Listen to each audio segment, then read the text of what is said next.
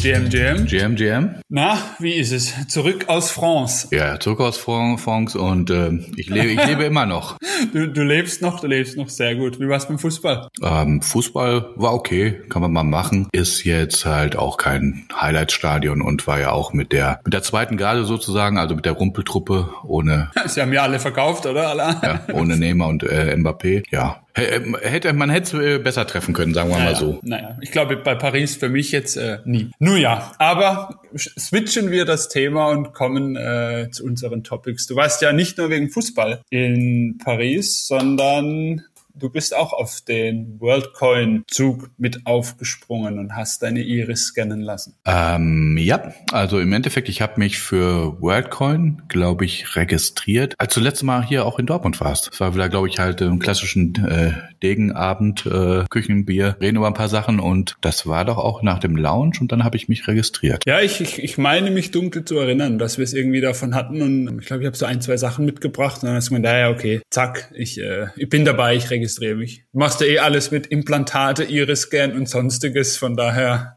Genau, also ich habe mich, ich habe mich dann zeitnah registriert, alles ausgefüllt und der letzte Schritt, also das ist ja auch so eine Prozentanzeige, ja. war dann 25 Prozent der letzte Schritt, die Iris an so einem Orb scannen zu lassen und dann habe ich mal geguckt. Die Orbs, äh, in Deutschland gibt es aktuell zwei Standorte. Einmal Erlangen und einmal in, Berlin im Alexa Shopping Center. Da haben die echt so einen Stand aufgebaut und, und äh, ja, scannen da, sag ich mal, die ganz normalen Shopping-Menschen auch ab oder begeistern die dafür. Also in der Theorie, in der Praxis weiß ich halt nicht, ob du da so einen normalen Familienvater da kriegst. Keine Ahnung, aber wie du sagst, es ist ja so quasi mittendrin und du brauchst ja auch da keinen Termin. Kannst du einfach hingehen im Alexa, wenn frei ist, zack, scannen lassen. Du hast dich ja anmelden müssen, Termin ausmachen müssen, ne, hinfahren fahren. Genau, in Erlangen übrigens auch. Also Erlangen musst du auch einen Termin ja. auswählen. Ich hatte ja überlegt, wo mache ich's? Also ich hatte ja dann geguckt, ähm, ja, Berlin kann man machen. Ist halt schon wieder ein 5-6-Stunden-Trip für mich. Wenn ich beim Auto fahre und allem drum und dran, wenn ich mit der Bahn fahre, halt dann auch überschaubar drei Stunden kann man auch machen. Deswegen, das war eine Option. Ich habe aber eigentlich auch keinen Bock gehabt, das im Shoppingcenter zu machen. Frage mich nicht warum, einfach vielleicht weil so viel Trubel drumherum ist oder so. Deswegen hatte ich dann äh, überraschenderweise gesehen, dass Erlangen ja gar nicht so weit weg ist. Ist ja auch nur dreieinhalb Stunden im Auto von mir. Ja. Also ist sogar das nächste und habe dann gedacht, ja, könnte ich doch am Wochenende mal machen. Ja,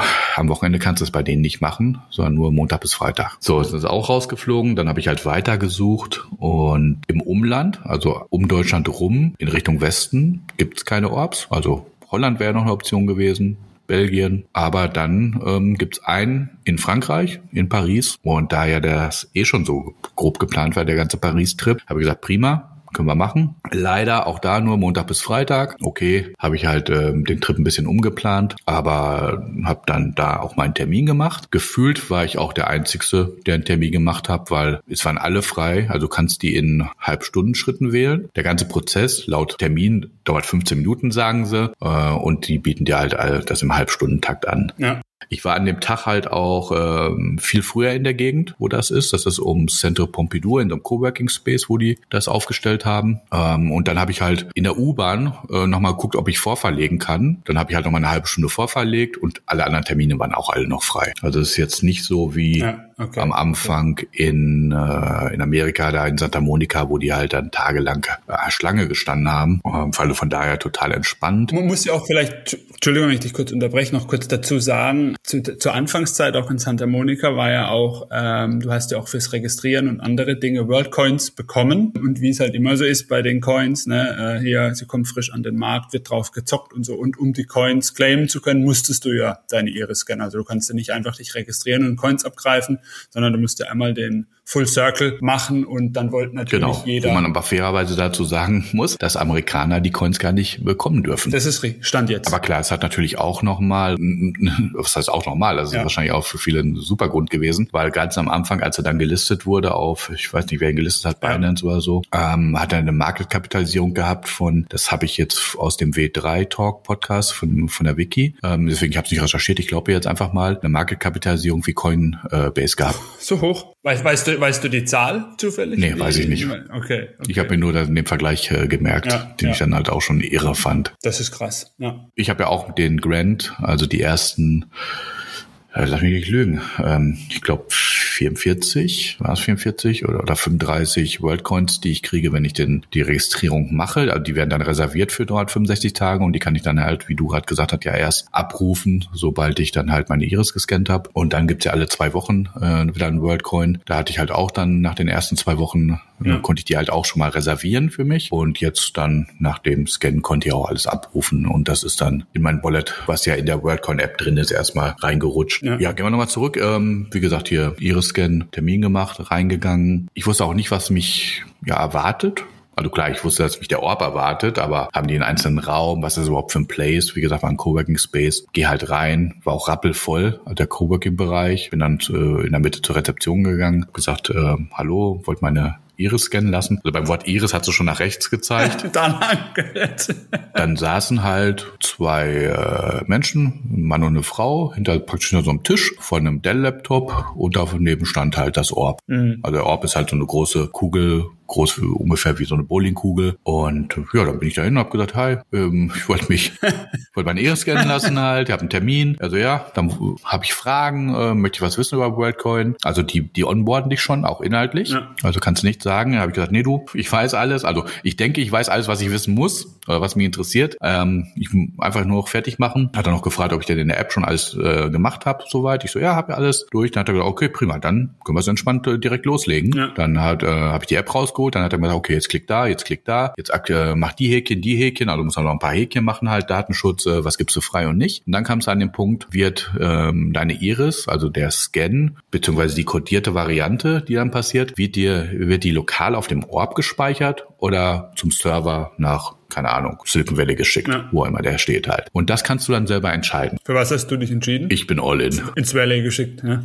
Ja, ja, ja komm, hab da, äh, also, ich meine, wenn du dir jetzt online gehst auf YouTube, hast du ja ohne Ende auch Spurbler-Videos und hier. Das Übliche, ja, ja. Ich meine, gut, das sind die gleichen, die dir erzählen halt, äh, mit der Impfe kriegst du halt Chips in den Körper. So, also der Punkt ist, klar, Iris-Scan, Identifikation, aber die ist ja erstmal mit keiner Art von persönlichen Daten verknüpft von mir. Also da fängt schon mal an. Ich will ja auch nicht alles schönreden. Das sind auf jeden Fall äh, valide Punkte auch, äh, über die man da diskutieren ja. kann und muss. Äh, aber ich bin da jetzt, äh, sag ich mal, vielleicht nicht, naiv ist der falsche Ausdruck, aber ich bin da jetzt ein bisschen offener und ich, ich glaube, so viel kann, Schindluder kannst du damit auch nicht machen. Das ist ja jetzt auch keine Kopie meiner, meiner Iris, mhm. sondern es ist ja einfach nur ein kodierter Hash oder wie man es auch definieren will, der dann halt in Kombination, wenn ich nochmal irgendwo entweder wahrscheinlich meine Iris vorhalte oder, oder hier mit der, mit der App interagiere, das dann verifiziert. Ja. Und ähm, der, der Vor- und Nachteil, den gab es jetzt in dem Moment nicht. Also er hat Also du meinst Vor- und Nachteil zwischen ich schicke ins Valley oder ich habe es lokal auf dem Ort? Genau, genau. Und der Kollege da hat mir das halt auch erklärt. Also hier, das kannst du selber entscheiden. Aus meiner Recherche wusste ich, dass du eventuell, wenn das lokal speicherst, du eventuell nochmal in den Ort gescannt werden musst irgendwo, weil dann eben nicht alles auf alles Zugriff hat. Weil es gesynkt ist oder so. Mm, mm. Ja, ja, irgendwie so. Und wie gesagt, dann habe ich gesagt, ja, ja, all in, fertig aus, ein paar Häkchen abgesetzt. Dann stellt er mir den Ort vor mich hin. Dann muss ich halt äh, den so eine Art QR-Code von der App einfach einmal reinhalten. Dann weiß der Ort Bescheid. Und dann muss ich den angucken. Und ich, ich hätte jetzt in meiner, in meiner äh, Naivität erwartet, das so ungefähr so wie beim Augenarzt, dass du da mit dem Auge ran musst und all sowas. Und nee, ich sitze halt, äh, ich meine, ich sitze jetzt näher an meinem Mikro. Als Formort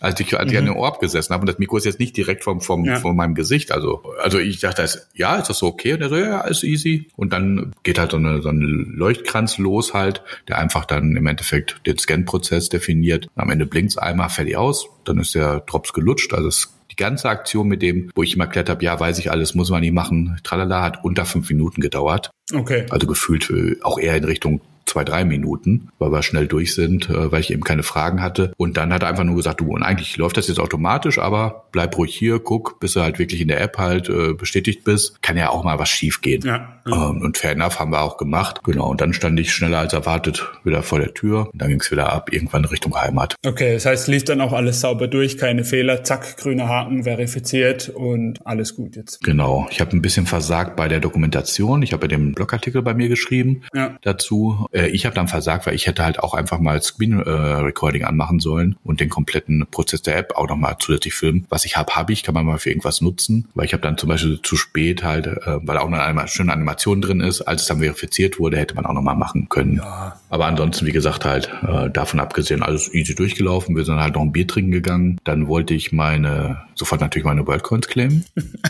Und direkt swappen. Im Reichtum schwelgen. ähm, das konnte ich nicht, aber es stand auch in der App ganz groß oben. Aktuell ist die App halt High Traffic, whatever. Es kann sein, dass es halt beim, äh, beim Claimen der Worldcoins aktuell Probleme gibt. Soll man halt einfach mal eine Stunde warten und dann nochmal probieren. Hat halt auch nicht funktioniert. Und dann sind wir ja eh ins Auto nach Hause gefahren. Und dann habe ich das, glaube ich, abends, als ich hier zu Hause war, nochmal probiert und dann ging es halt ratzfatz durch. Ja, und dann schauen wir jetzt einfach mal, wo die Reise dahin geht. Sehr gut, ich bin gespannt. Man muss natürlich ja auch sagen, also es geht ja auch nicht nur um jetzt hier den Coin, ne, den Worldcoin und so, sondern ist ja auch noch eine ein anderer Sinn hinter WorldCoin, ja, mit diesem Proof of Person. Ja, ja. Also ich glaube halt auch, also ich meine, die haben, also er hat ja im Endeffekt, also der Kollege da vom WorldCoin, der hat drei Sachen rausgestellt. A, du hast halt dieses ähm, Grundeinkommen, was ja durch den Token erzeugt werden soll. Soll dieses äh, Grundeinkommen für alle weltweit gleiches Grundeinkommen, genau. Genau, und dann hast du halt auch den Punkt, dass du dich halt auch über die World ID halt in Apps zum Beispiel einloggen kannst, ähm, aber auch anonym dadurch ja. logischerweise. Praktisch halt wie ähm, Google ID,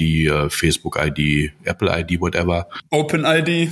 Der zweite Punkt, den er genannt hat, also dritte. zwei von drei. Ja. Also der dritte war halt das mit dem Login. Also er hat halt. Ach so, so ja, ja. Mhm. Und ich bin jetzt einfach nur gesprungen. Ähm, der zweite war halt im Endeffekt wirklich halt zu beweisen, dass du ein Mensch bist. Äh, genau. Gerade im Thema künstliche Intelligenz ja. äh, weiß ich, mit wem ich da kommuniziere, kann der das halt auch irgendwie beweisen beweisen, ist das ein Deepfake, whatever. Ja. Und ich glaube, dass das halt auch ein spannender Aspekt ist, ja auch doppelt spannend, schrägstrich witzig, weil ja der, einer der Gründer ist ja der ChatGPT, der Altman. Der im Endeffekt die künstliche Intelligenz ja nicht erfunden hat, aber praktisch halt nochmal angeschmissen hat. Also dadurch kam ja nochmal eine große Welle. Das ist ja eher, ich würde sagen mal ähnlich wie Tesla. Tesla hat jetzt auch nicht die E-Autos erfunden, aber die haben halt letztendlich den Antrieb gegeben, dass ganz viel passiert ist, meiner Meinung nach. Und auch äh, sich bei ChatGPT ja. ja. ähnlich mit künstlicher Intelligenz. Und dass er natürlich jetzt auch ein Produkt baut, um das halt dann auch ein, in Anführungsstrichen einzuschränken oder sicherer zu machen, kann man auch schon vom Masterplan reden.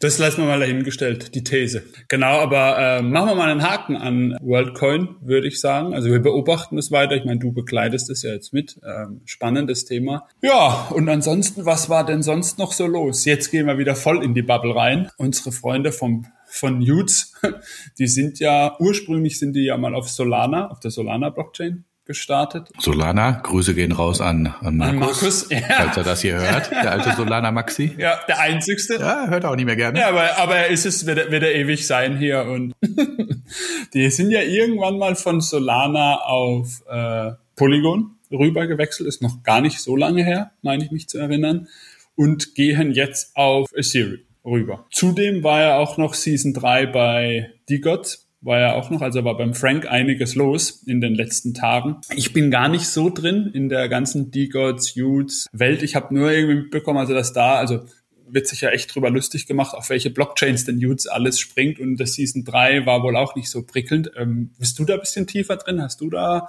Leider, le leider nicht. Ich habe halt ein paar Utes-Holders ähm, dieses Jahr kennengelernt mhm. ähm, auf Konferenzen. In LA hatte ich auch ein längeres Gespräch mit einem. Ähm, die Gods finde ich eigentlich auch total spannend. Dann gehe ich auf OpenSea und dann sehe ich den Floorpreis und dann sage ich, ja, okay. Ist doch aber jetzt gerade billig.